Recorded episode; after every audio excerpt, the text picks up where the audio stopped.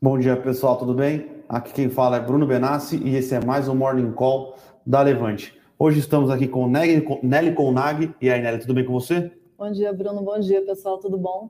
Tudo tranquilo. Me sentindo aqui um pouco na cadeira, na cadeira do Morpheus, do Matrix aqui. Uh, me acostumando né, com o cenário novo, pessoal. Uh, vamos lá. Algumas coisas importantes aconteceram é, durante o dia de ontem, pela madrugada, de manhã. É, temos algumas informações relevantes sobre o cenário macroeconômico global, tá, pessoal? Então, a gente teve divulgação de vendas no varejo na China e produção industrial, vendas no varejo muito abaixo do consenso, tá? Muito abaixo. Obviamente, a gente tem alguma questão lá envolvendo uh, a política de tolerância zero com, uh, com o Covid, né? Então, isso. E o Covid subiu muito no mês de agosto na China, uh, então isso muito provavelmente deu uma bela de uma diminuída ali na questão das vendas no varejo na produção industrial. Mas mesmo assim, a velocidade de, de, de desaceleração da economia chinesa é, foi bastante relevante, tá? Então a gente tem que começar a ficar de olho é, por lá para ver como quais são os próximos passos e o que o governo chinês pretende fazer para a economia chinesa aí não, não, continuar, não continuar se desacelerando nesta velocidade, tá?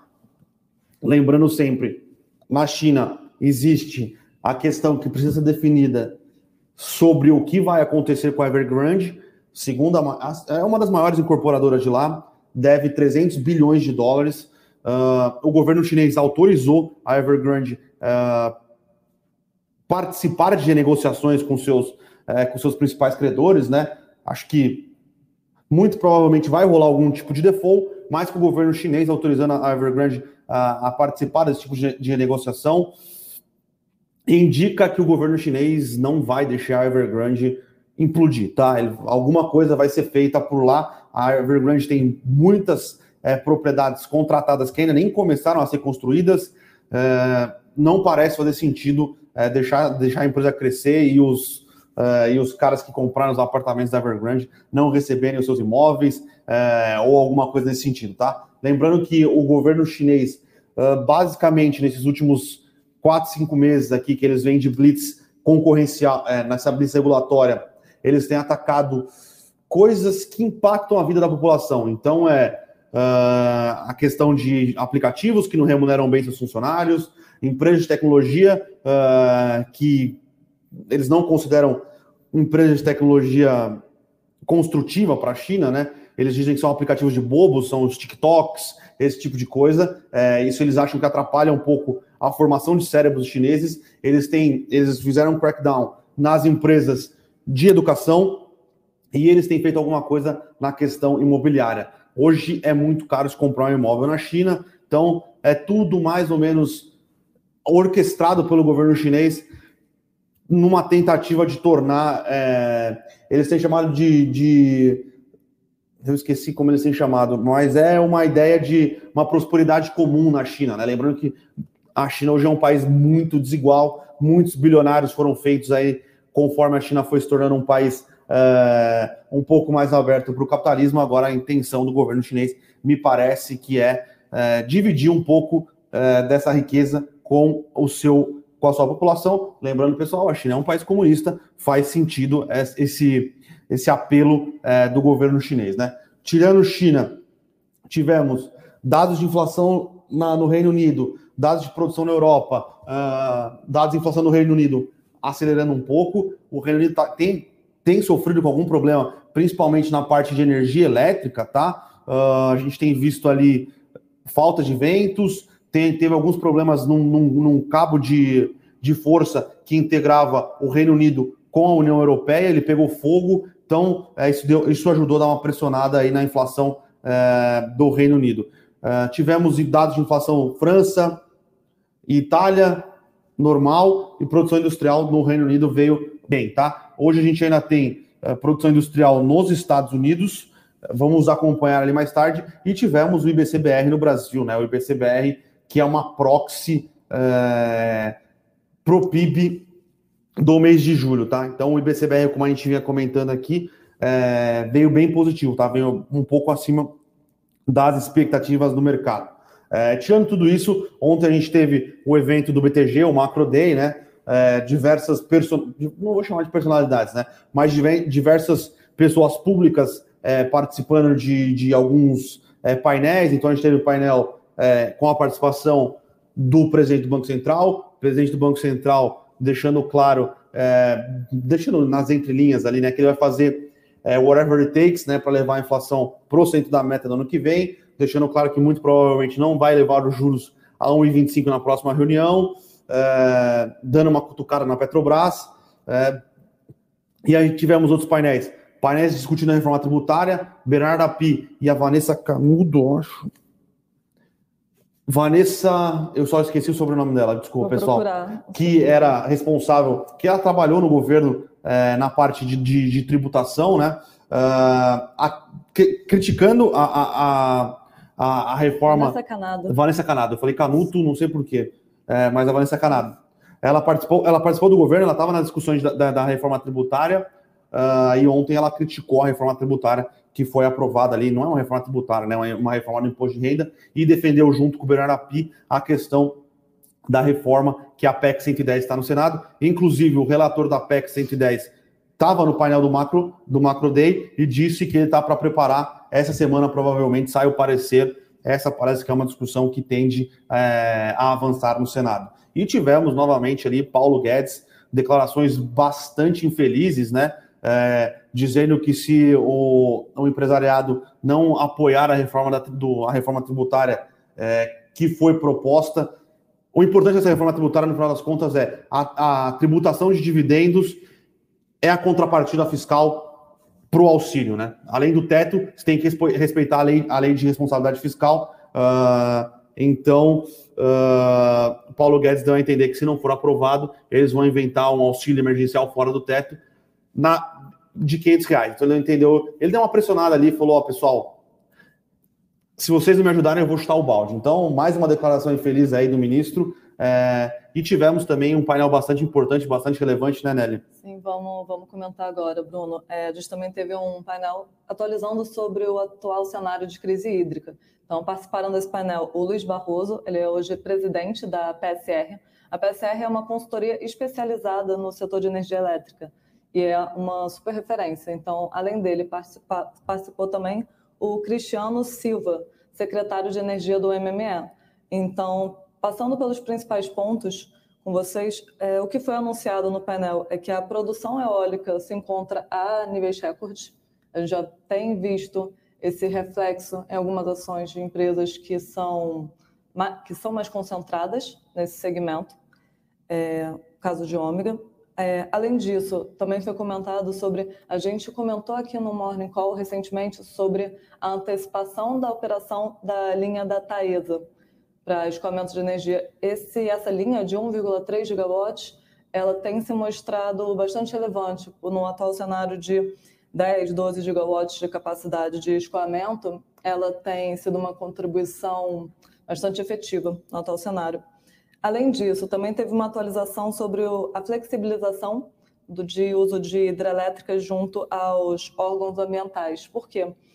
Ao que parece, quando os reservatórios estão muito baixos, tem um impacto forte na mortalidade de peixes. Então, os órgãos ambientais tinham é, essa maior preocupação e, dado o atual cenário, eles têm flexibilizado essa, esse limite imposto anteriormente por os reservatórios. Então, flexibilizaram para poder abaixar um pouco os níveis, dado o atual cenário. É, além, além disso, é, também estamos esperando um, chuvas um pouco melhores em outubro, isso foi mencionado no painel, chuvas no sul não estavam na conta, então pode ser uma surpresa positiva. É, Alguns outros pontos interessantes que eles falaram, a gente ouve muito no mercado sobre um suposto limite mínimo de 10% dos reservatórios. O que eles citaram ontem foi de hidrelétricas que já estão operando abaixo de 10%. É o caso da hidrelétrica Ilha Solteira e Três Irmãos, já estão abaixo desse patamar. E a hidrelétrica também Sobradinho, que operou com cerca de 2,7% no ano passado. Então, contrariando muito do que a gente ouve no mercado que não pode ficar abaixo desse patamar. É, sobre diversificação da matriz energética, a expectativa é que hidrelétricas devem cair abaixo de 50% na matriz nos próximos 10 anos. Hoje está um pouco acima de 60% e faz todo sentido porque acho que todo o movimento que a gente vê hoje no país é sobre diversificar a nossa exposição, justamente para não ter uma situação parecida daqui a alguns anos. Então, a gente, a gente diversificar a nossa exposição a fontes de energia. A gente vê esse movimento acontecendo principalmente eólico e, e fotovoltaico, então energias limpas. Além disso, perspectivas para 2022. A gente tem 7 gigawatts de oferta não hídrica entrando em 2022. É, térmicas ficarão ligadas por mais tempo, e isso também vai limitar a drenagem dos reservatórios. E a expectativa é que, se chover 70% da média histórica em 2022, não teremos um cenário de racionamento. Então, é uma notícia positiva. Cabe ver se a gente vai, de fato, se a nova média hoje vai se refletir essa, vai refletir essa média histórica, se a gente consegue atingir esse 70%. É, dado exposto, o cenário, então, continua sendo positivo para térmicas e eólicas. A gente vê as ações da Eneva e da Ômega reagindo bem no, nos últimos pregões, de forma positiva. É, além disso, a MME ainda citou no final sobre algumas indústrias que já estão aderindo ao programa de redução de carga, 200 megawatts até o momento. Então, passando pelos principais pontos sobre o que foi exposto no painel. Acho que Bom, a gente pode entrar agora um pouco no cenário corporativo. Sim, Bruno. sim, Nelly, claro, vamos lá. Você prefere começar falando de VEG ou depois falar um pouquinho de Bradespar? Bradespar está até em leilão aqui. Ontem. Pode começar com Bradespar, uh, em seguida eu entro em VEG. Beleza. Ontem, uh, a Bradespar, que nada mais, hoje nada mais é do que uma.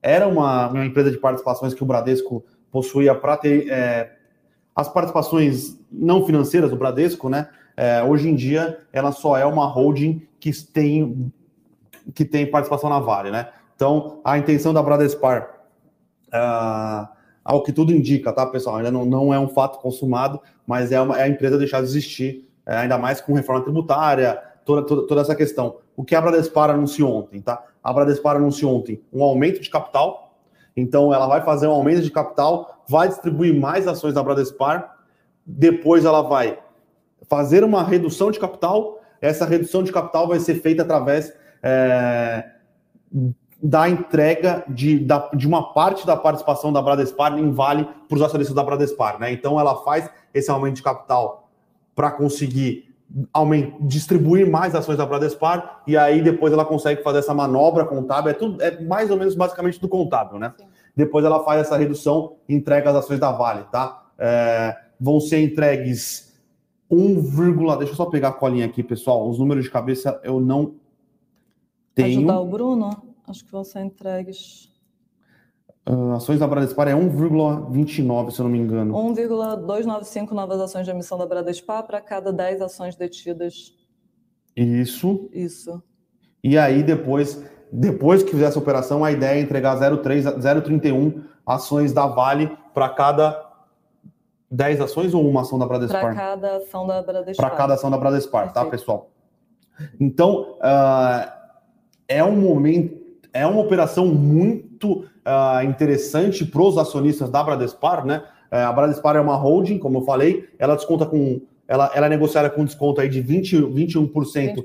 das ações da Vale, então você vai estar tá ganhando aí uma participação relevante em ações da Vale com desconto é, por é, ter essa participação na Vale com desconto aí, tá, pessoal? Então, uh, ao que tudo indica, ela só não vai entregar os outros, ela vai entregar 41% da participação da Vale para os acionistas, tá? Que ela tem na Vale. Ela só não vai entregar o resto porque ainda existe uma questão, é... uma questão societária sobre um passivo um passivo concorrencial que tem entre a Vale, uh, entre a Bradespar e alguns outros sócios, tá, pessoal? É, hoje em dia esse passivo vai estar uh, em 2,8 bilhões de reais, né? Então, uh, acho que esse restante das ações aqui é, vão estão mais ou menos guardados para o que vai ser é, essa questão envolvendo é, essa, essa resolução desse, desse conflito societário, tá, pessoal? Então, é, é uma é uma manobra interessante da Bradespar, né? É uma maneira de, de, de remunerar bem os acionistas e talvez numa holding que só tem uma única participação realmente não faça mais sentido ela continuar existindo, né? Melhor ela ser dissolvida. É, hoje a Vale é uma corporation. Tinha toda uma questão da Bradespar também. A, quando a Vale é, tinha grupos de controle, então tinha o Nitel, é, tinha a Bradespar, tinha alguns outros grupos de controle. Então se colocava na Bradespar para ter uma holding com uma participação relevante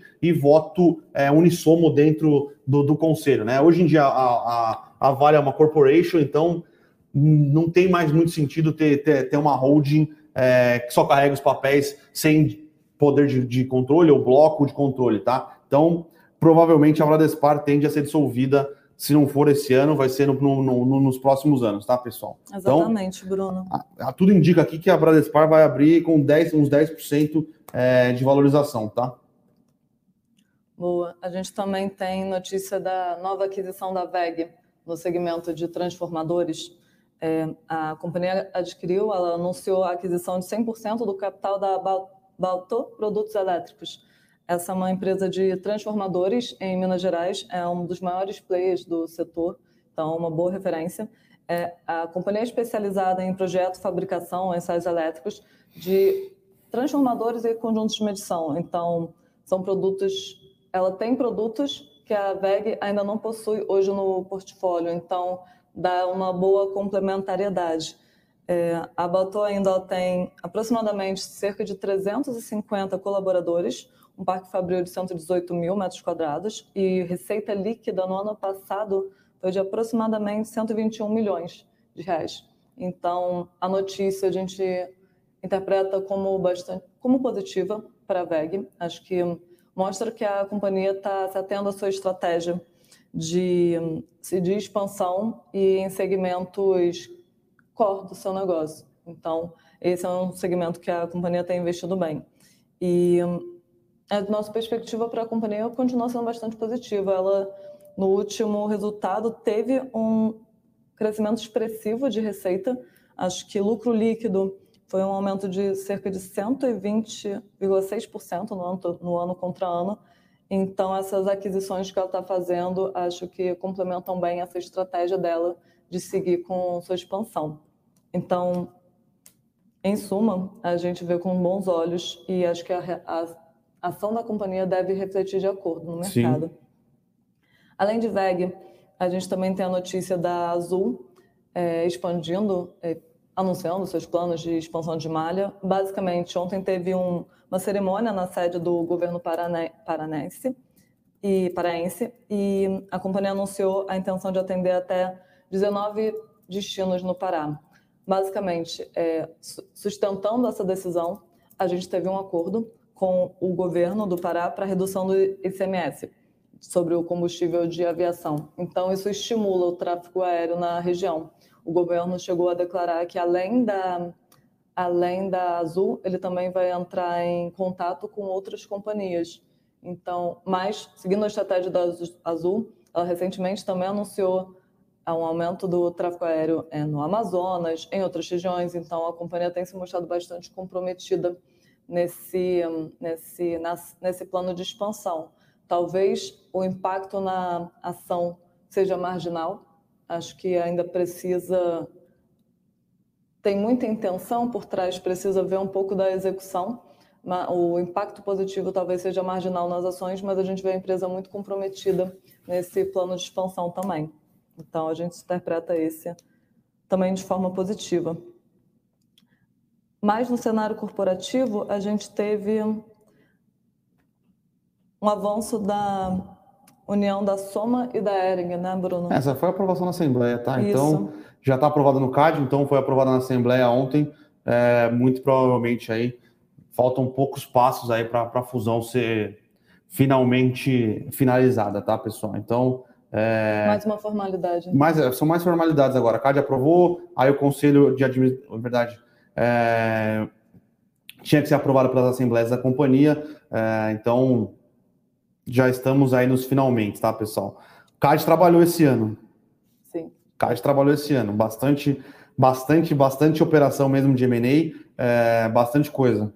Ah, e bastantes operações complexas, né? Então, Sim. que a gente tem visto É... Essa não era tão complexa, não, pensando que mais, é, me referi mais localiza, localiza Oi. Sim, Oi é um bom exemplo, sim. Então tem, tem bastante coisa aí. O CAD tem trabalhado é, realmente aí. Fazia tempo que acho que o CAD não trabalhava tanto, tá, pessoal? É, acho que para encerrar, a gente também tem o noticiário corporativo do mercado externo. A gente teve a Apple lançando o seu novo, iPhone, iPhone 13. Isso, a nova linha, a nova série dela, né? Além disso, também teve o Apple Watch, o Series 7, e novas versões do iPad. Não sei qual versão se encontra hoje em dia, mas acho que a, o mercado encarou de forma positiva, como sempre encara todos os lançamentos da Apple, mas acho que o evento desse ano não, ele seguiu bem em linha com as expectativas, então teve muitas novidades, né? Não teve muitas novidades, já estavam bem precificados esses lançamentos, então acho que a, o impacto na ação hoje deve ser neutro pelo pelo que estamos acompanhando. Acho que essas seriam as principais notícias. Boa. Vamos seguir para as perguntas? Opa, o Marcos aqui tem uma boa para você aqui, Nelly. Bom Sim. dia, pessoal algum vislumbre no médio prazo para o setor imobiliário retomar o crescimento ou a previsão ainda é ter mais escada para descer? Bom, antes de você responder, uhum. é, Nelly, o setor imobiliário ele tem crescido, tá? O setor imobiliário crescer é diferente das, das ações das empresas é, estarem num, num cenário mais positivo ou mais negativo. Mas o, senor, o, o, setor imobiliário como um todo tem crescido, tem aumentado o número é, de lançamentos. São coisas que às vezes não andam Sim na mesma, na mesma, na mesma direção. Tá? E até pegando esse gancho que o Bruno falou, o que a gente vê hoje como para se refletir em preço de ação, que a gente vê em momento de em conjuntura de cenário para o setor, não é muito positiva. A gente, como principais fatores, é, pontuando esse, esse momento um pouco mais pessimista, são os custos de construção, que estão bastante elevados, o custo de insumo, dado as commodities, preço de aço, isso pesa muito no, no custo das construtoras e as mais as que ficam mais prejudicadas são as que têm foco em baixa renda que não conseguem passar tanto esse custo para o seu consumidor final. A gente teve até uma notícia recentemente ontem. do isso ontem do FGTS que é aumentar o teto do o, o teto do financiamento para justamente as companhias com foco em baixa renda conseguirem repassar um pouco melhor esse custo, o que é positivo para elas, mas ainda é um cenário que elas ficam mais prejudicadas. Além disso, a gente tem o aumento da taxa de juros, o que encarece financiamentos, então também desestimula os financiamentos no setor. E, especialmente aqui em São Paulo, a gente tem uma super competitividade por terrenos. Então, também é algo que a gente não vê, é algo que a gente vê as companhias tendo que ser cada vez mais agressivas para adquirir terreno. Então, isso pode se refletir de uma forma negativa no, no valuation delas. Então, dado o atual cenário, é um setor que a gente não considera hoje tão atrativo no momento para ficar exposto. Então, só uma contextualização geral. Uh, uma do Adilson aqui. Dupla, o que acham das projeções de Michel Temer para as eleições de 2022? Adilson, é difícil porque, cara, Michel Temer não tem carisma, né? Ele, uhum. ele seria um ele seria um bom agregador para uma chapa é, como vice, talvez, porque a gente, a gente percebe, a gente sabe é, que a habilidade política de negociação do, do, do, do ex-presidente, né, do ex-vice-presidente também, Michel Temer, é, é, é, muito positiva, tá? Mas uh, pensando assim, de ele encabeçar uma chapa, eu acho muito difícil. Muito difícil. Ele seria um cara para agregar numa chapa que já tivesse é, com algum tipo de, de dianteira, talvez um vice do Bolsonaro ou um vice do Lula, não sei. Mas é, ele. Concordo, eu acho que. É, mas daí o Éder já deu uma risadinha aqui. Acho que ninguém quer ele como vice. É, realmente, né? Corre o risco aí de de ele passar rasteira aí, né? Não, acho que essa, essa Dilson é, é uma pergunta mais é. conjecturas. Vamos, vamos, ele, vamos você, ele, ele não é um cara carismático, né? Você, você vê. Ele, ele é um cara político, é diferente. Na, o que acho, acho, que a gente vê hoje é que ele não movimentaria uma forte base. Sim, então, sim, ele, sim. ele iria bem como um agregado, algo para complementar uma chapa. Concordo. Acho que algumas perguntas sobre o Bradespar. É, o Ricardo perguntando se compensa realizar lucro em BRAP ou segurar para receber depois. É, Ricardo, a gente tem que ver como é que vai ser essa questão da diluição, né? É, na verdade, da troca de ações, porque muito provavelmente o vai acontecer igual vai acontecer com o Itaú XP. Vai, vai existir é, uma retirada, né, um ajuste no preço de Vale, é, no preço da Bradespar, do que você vai ganhar de Vale, tá? É, mas, a princípio, a relação de troca ainda continua favorecendo as ações da BRAP, tá? Fazendo, um, fazendo um, uma conta de cabeça aqui, parece que ainda favorece quem é, segura a Bradespar é, comprando Vale com desconto, tá? Tem uma sobre o XPLG. Calma aí, o investidor ousado aqui, bom dia. É, se comprar Bradespar, quer dizer que estou comprando vale, vale mais barato?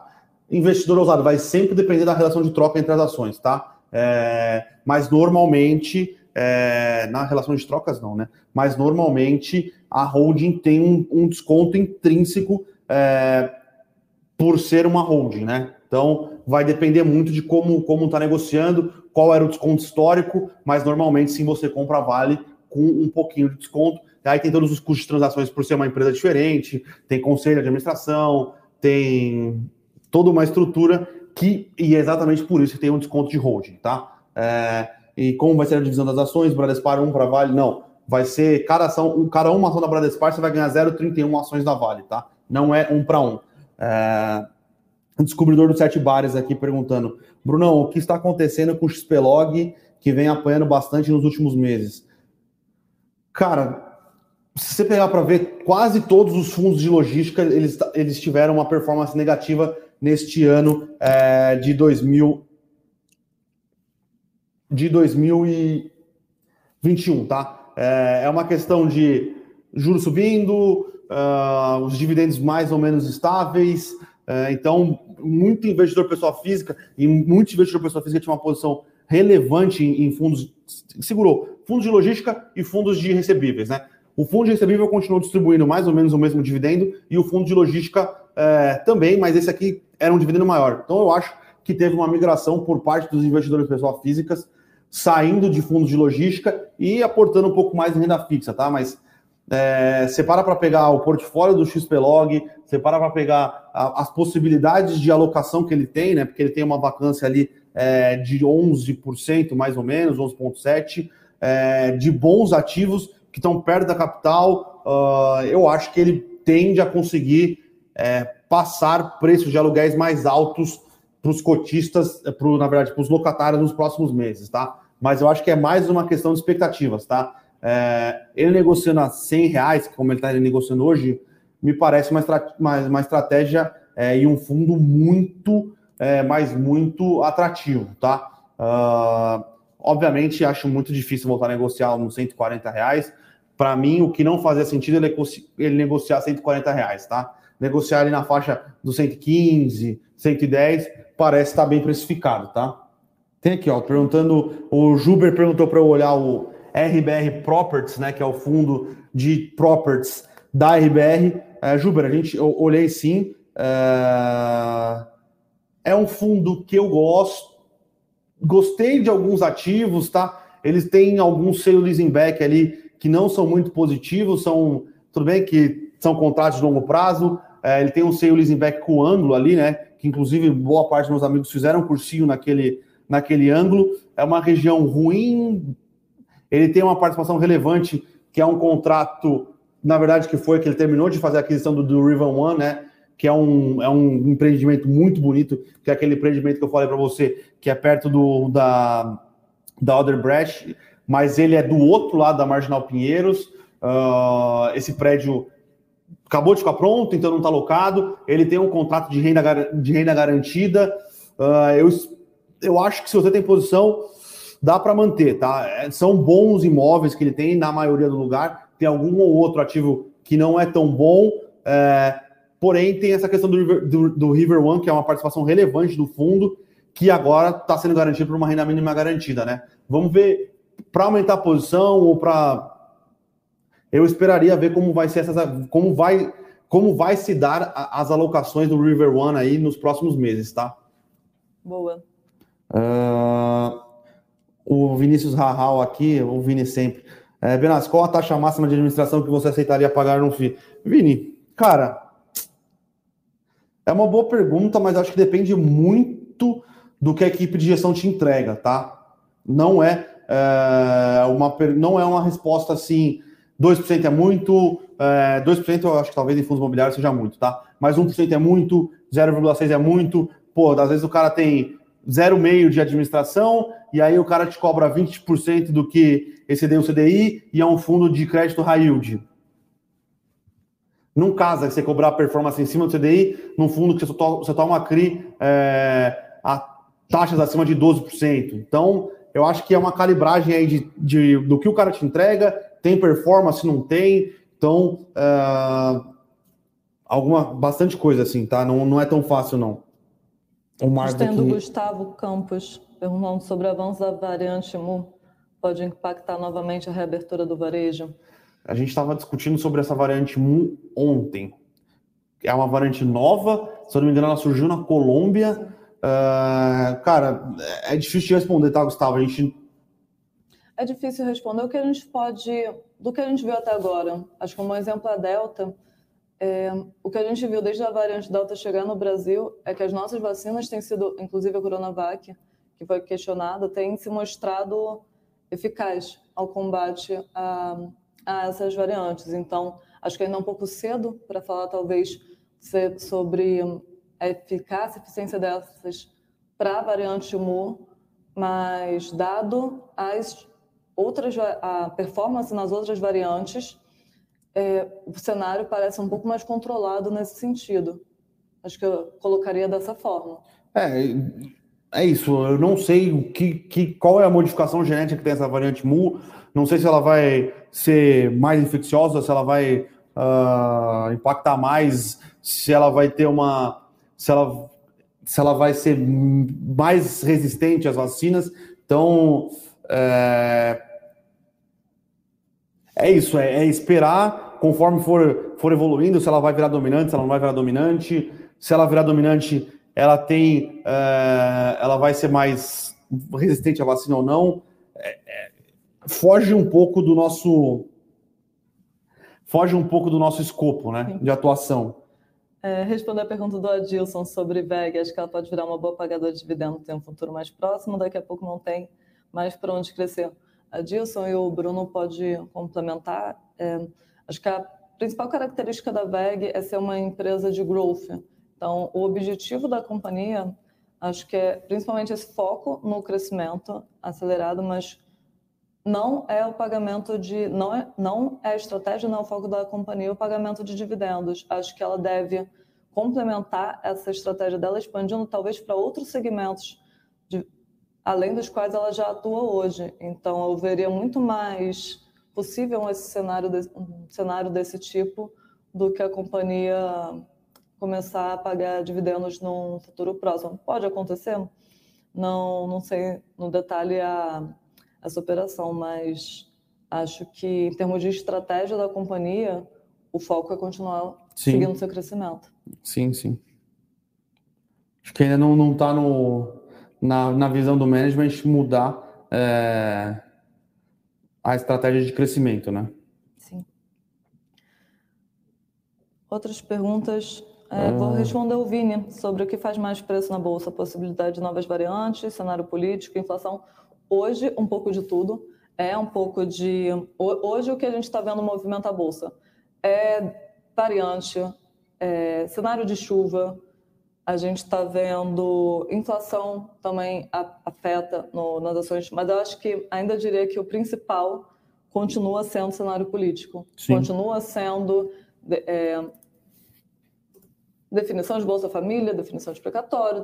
Esses principais pontos acho que acabam além, agora está um pouco mais controlado, mas vamos aguardar os próximos capítulos essa essa turbulência entre os poderes. Acho que esse é o principal ponto que a gente vê essa volatilidade mais brusca que a gente vê nas ações. Acho que Os outros fatores são importantes para ser monitorados, eles fazem preço, mas acho que a grande volatilidade que a gente vê hoje no Brasil é principalmente fator político. Concordo. Botaria dessa forma. Não concordo, concordo. É... O Luiz Carlos Abel aqui perguntando o que acharam da postura do presidente da Petrobras ontem. Gostei, tá, Luiz? Cara, ele foi bastante firme ali na defesa é, da independência operacional da Petrobras em, em, e na sua política de preço, tá? É, eu não cheguei a olhar tudo, eu não cheguei a ver 100% ali do, do, do debate que estava acontecendo, mas o pouco que eu olhei, é, eu gostei de como foi a postura do Silvio Luna, tá?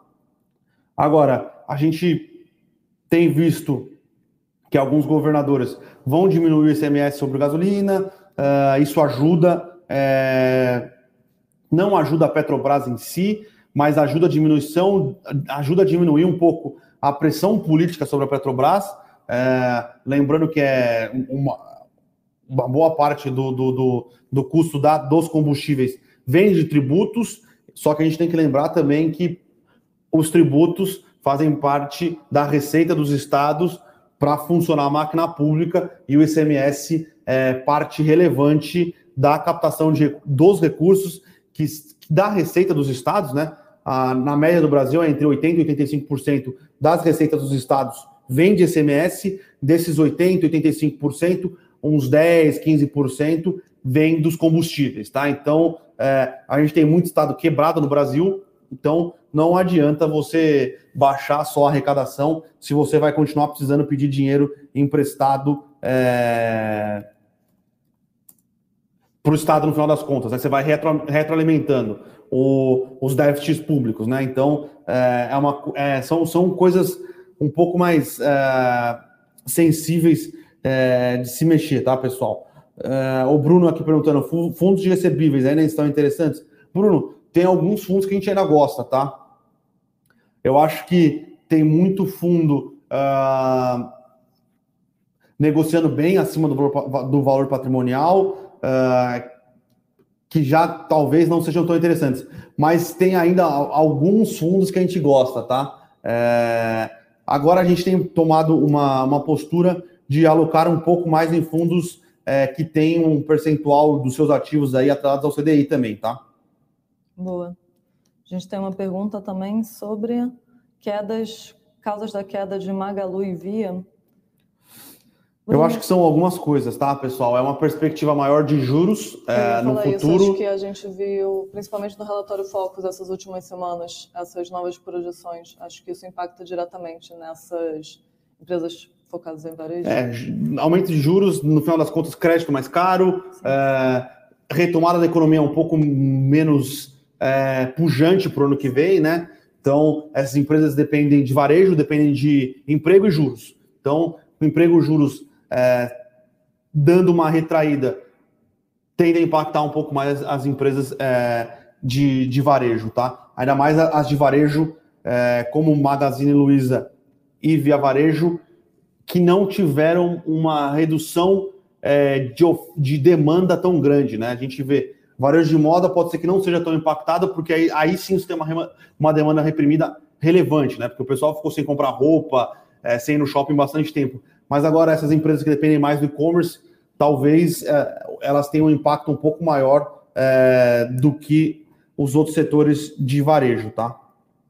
O Júbilo aqui perguntando: faz sentido ter agros e, S, e S, S, SLC, SLC 3, né? Que é Brasil Agro e SLC é, o não respondeu sobre os cases ontem. Juber, uh, eu acho que pode ter, tá? É, e hoje, inclusive, o Vitor e o Flávio Conde, né, gravaram um, um vídeo especial que vai para o canal da Levante, fazendo um mata-mata aí é, sobre SLC e Brasil Agro, tá? Boa. Então, é, eu vou deixar em suspense aqui, mas à noite, acho que, pelo que eu tinha falado, o pessoal falou que vai hoje à noite, por volta das 8, 9 horas da noite, deve estar aí nos canais da Levante, tá, Juber? Vou fazer uma pergunta aqui é... para você fazer para você pegar sua bola de cristal aqui, né? Do descobridor dos sete bares aqui. Bolsa fecha acima de 130 mil pontos até o final do ano? Descobridor dos Sete Bares, acho que Que é o tá melhor, muitos... melhor nome do mundo. Ótimo nome. A gente está vendo muitos reajustes das casas atualmente. Acho que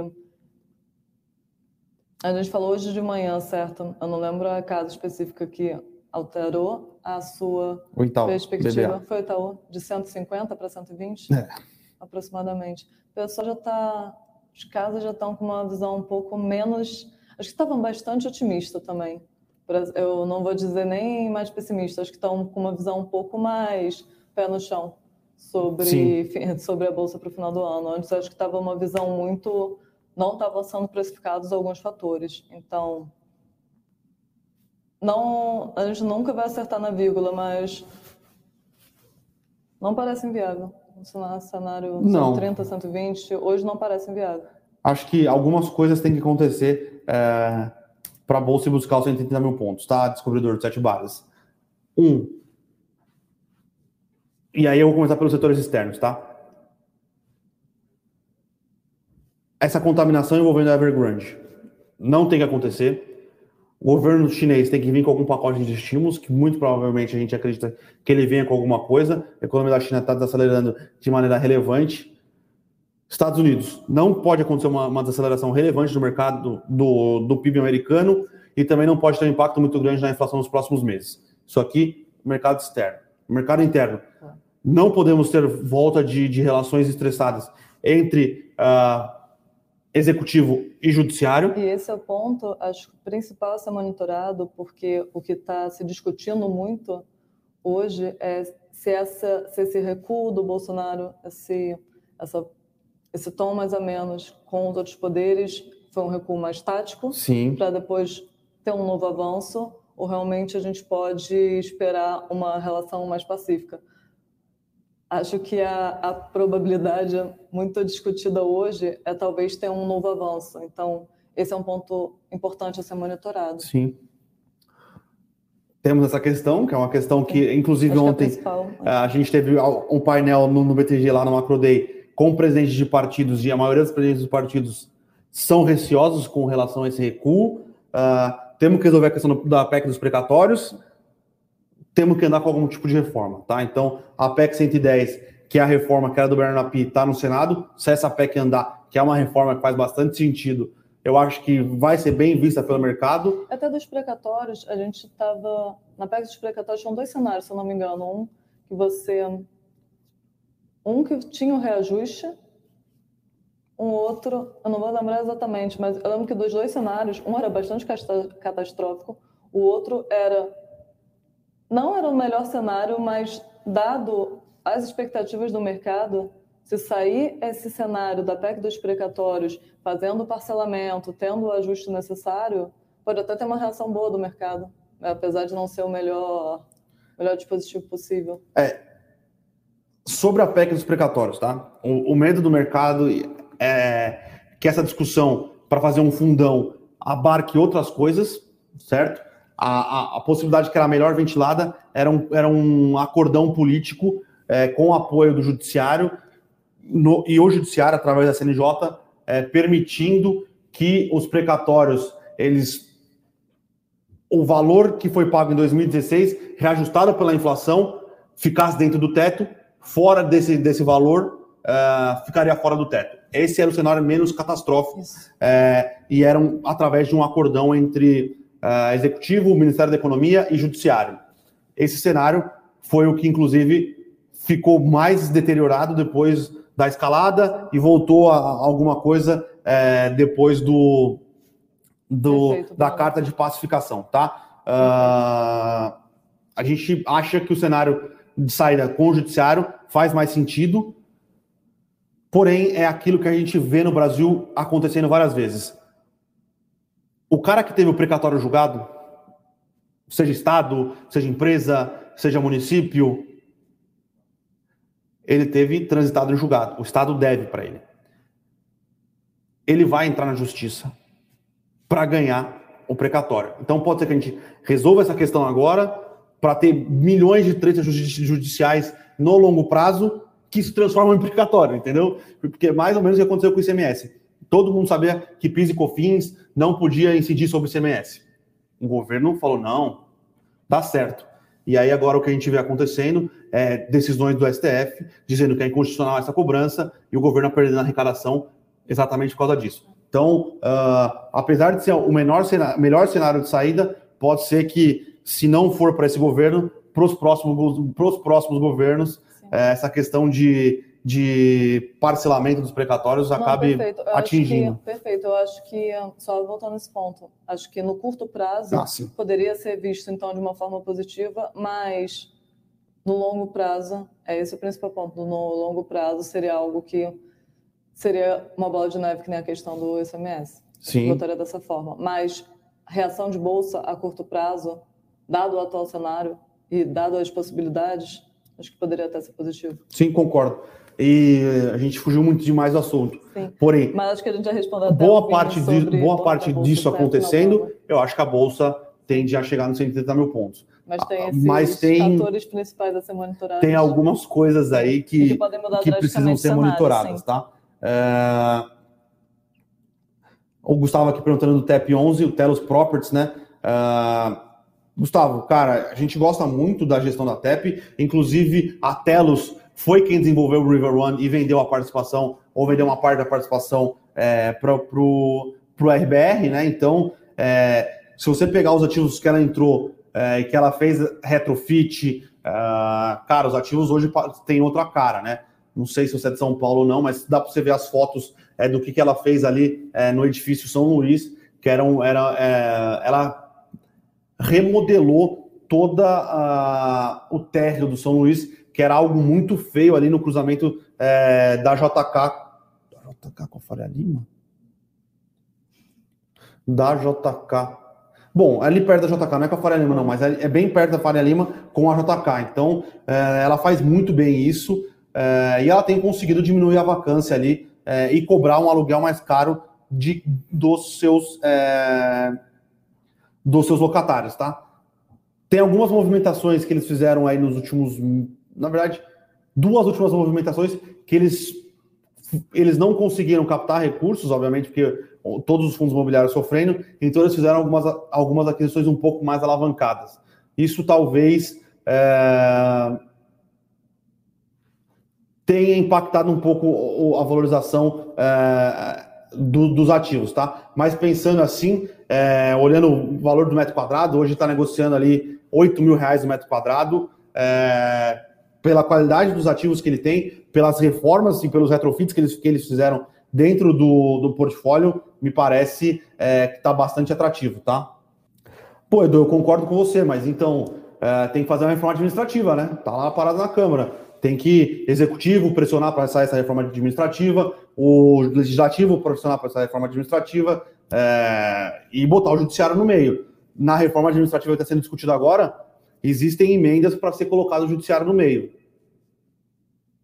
Eu não estou vendo pressão de. não estou vendo muita pressão para ser colocado, tá? Então, uh, o ICMS hoje é, é o que você está falando, os estados cobram caro ICMS porque eles precisam se sustentar para manter a máquina pública funcionando. Só que você vai fazer o quê? Ou você faz uma reforma administrativa boa, que diminua é, o gasto com o pessoal dos estados, ou não tem o que fazer. É isso. Você diminui o ICMS, o estado diminui a arrecadação, tem a folha de trabalho, tem a folha contratada, tem os investimentos contratados, vai bater no quê? Vai bater em déficit estadual, que vai ter que vir governo federal salvar. Então, ou você resolve o problema, e aí eu acho que faz sentido fechar o fechar o balanço e reabrir um mês depois. Só que tem que ter as reformas para conseguir fechar, senão a conta não fecha. Infelizmente, é um dos grandes problemas do Brasil, eu acho que eu concordo com você, é o tamanho é, do funcionalismo. É, na verdade, não é o tamanho do funcionalismo, são alguns cargos do funcionalismo público uh, que têm alguns, algumas benesses e acabam onerando, e são grupos de pressão organizada, e acabam onerando aí o resto é, da sociedade com imposto mais caro, é, maior percentual de dívida PIB. Então, são várias peças de um quebra-cabeça, um, um quebra-cabeça muito complexo, É, muita coisa precisa amadurecer no Brasil ainda sobre gestão de políticas públicas, é, sobre avaliação de, de, de, qualidade de gasto público, avaliação de prestação de serviço por entes públicos, para aí sim a gente conseguir chegar num estado talvez um pouco menos inchado, mas que consiga produzir resultados para a população melhores, né? Se você parar para pensar hoje em dia no Brasil, é... não só a, a, sensação, né, mas a mensuração da qualidade de serviço público prestado é bastante precária, né? Então o Brasil precisa é, evoluir bastante né, nesse quesito, né? Vou concordar com o Vini nessa última colocação. Não é para amadores. Cara, Vini, não temos previsões, mas as coisas parecem estar andando um pouco mais é, fluida entre Senado e Câmara, tá? É, teve algumas discussões ontem entre os líderes do, do Senado, líderes da Câmara, para tentar acelerar algumas pautas que estão travadas no Senado e para tentar resolver esse embrólio envolvendo as reformas administrativas, as reformas tributárias, tá? O Senado não gosta da reforma tributária que foi aprovada na Câmara, não só o Senado, acho que ninguém gosta, tirando Paulo Guedes, é, e o Senado quer muito é, a reforma tributária, que é a PEC 101, que é a reforma que vem ali é, da estratégia do Bernardo Api, tá? Então, vamos ver como é que vai ser essa questão, como vai ser essa negociação. Pode ser uma negociação, ó, eu voto uh, algumas pautas que estão aqui, a BR do Mar, eu voto a privatização do Correios, mas vocês da Câmara têm que se, têm que se comprometer a votar a PEC 101 e bota no meio aí que o Senado se compromete a, a votar a PEC uh, ah, ou a reforma administrativa, tá? Então tem que ter uma, uma, uma conversa entre as casas. Parece que a, a conversa entre as casas tem andado de uma maneira um pouco mais é, sutil, né? Tem andado melhor. Então estamos na espera aí, né? Tem bastante reforma aí que, que precisa ser aprovada. Então, privatização dos Correios é uma, é, vamos ver como é que vai ser, a, qual vai ser a proposta da reforma administrativa. Uma, alguma proposta já me parece positiva. Eu acho que se sair essa PEC 101 é, é bastante positiva, tá? Então. Não, perfeito. Não temos prazo. Perfeito, Bruno. Beleza? Acho que encerramos por hoje. Já terminaram as dúvidas. A gente está dando mais ou menos uma hora. É isso então, acho né, Nelly? É isso. Pessoal, queria agradecer a todos vocês, queria agradecer a, você, a sua participação, Nelly. Pessoal, uh... que ah, agradeço. Um ótimo dia também para quem está nos assistindo. Bons investimentos. Beleza, então até amanhã, pessoal. Até amanhã.